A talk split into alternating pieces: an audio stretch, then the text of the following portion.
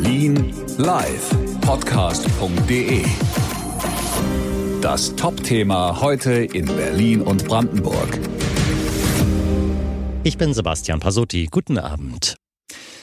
Ab übermorgen bieten Kitas hier in Berlin nur noch eine Notbetreuung an. Das hat Bildungssenatorin Scheres nach einigem Hin und Her am Nachmittag bestätigt. Möglichst schon bis morgen sollten Eltern mit der Kita-Leitung klären, ob ihr Kind ein Fall für diese Notbetreuung ist. Wir haben ganz klar formuliert, dass wir wollen, dass alle Eltern in sich gehen und dass die Kinder eben nicht vor Ort in der Kita sind, sondern am besten zu Hause betreut werden, weil wir natürlich das System auch total auf ein Minimum runterfahren wollen im Kita-Bereich, genauso wie wir das eben auch im Schulbereich tun. Scheres sagte, wenn sie feststelle, dass dieser Weg in den Kitas mit den Absprachen nicht funktioniere, werde sie wie an den Schulen Notbetreuungslisten einsetzen.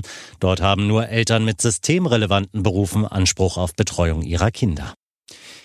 Die geplante Querdenken-Demo an Silvester hier in Berlin wird wahrscheinlich verboten. Senat und Polizei gehen davon aus, dass Silvester und Neujahr ein Demonstrationsverbot gelten wird, heißt es aus der Innenverwaltung. Allerdings muss der Senat das Demonstrationsverbot morgen noch beschließen. Die Querdenken-Bewegung wollte am Silvestertag auf der Straße des 17. Juni demonstrieren.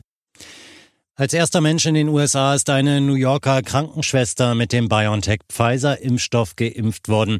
Die Impfung von Sandra Lindsay vom Krankenhaus Long Island Jewish Medical Center wurde live im US-Fernsehen übertragen. Der Pfizer-BioNTech-Impfstoff hatte am Freitag als erster Impfstoff eine Notfallzulassung in den USA erhalten. Daraufhin begann eine riesige Logistikaktion, um den Impfstoff im ganzen Land zu verteilen. Wer wird Nachfolger von Annegret Kramp-Karrenbauer an der CDU-Spitze? Das wird sich bei einem Digitalparteitag am 15. und 16. Januar entscheiden.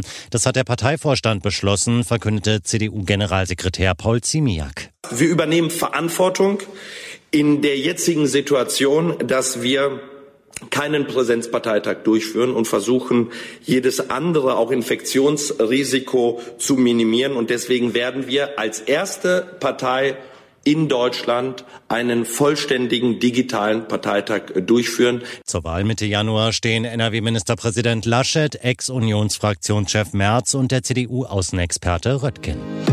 Hören, was passiert. Berlin Live Podcast.de.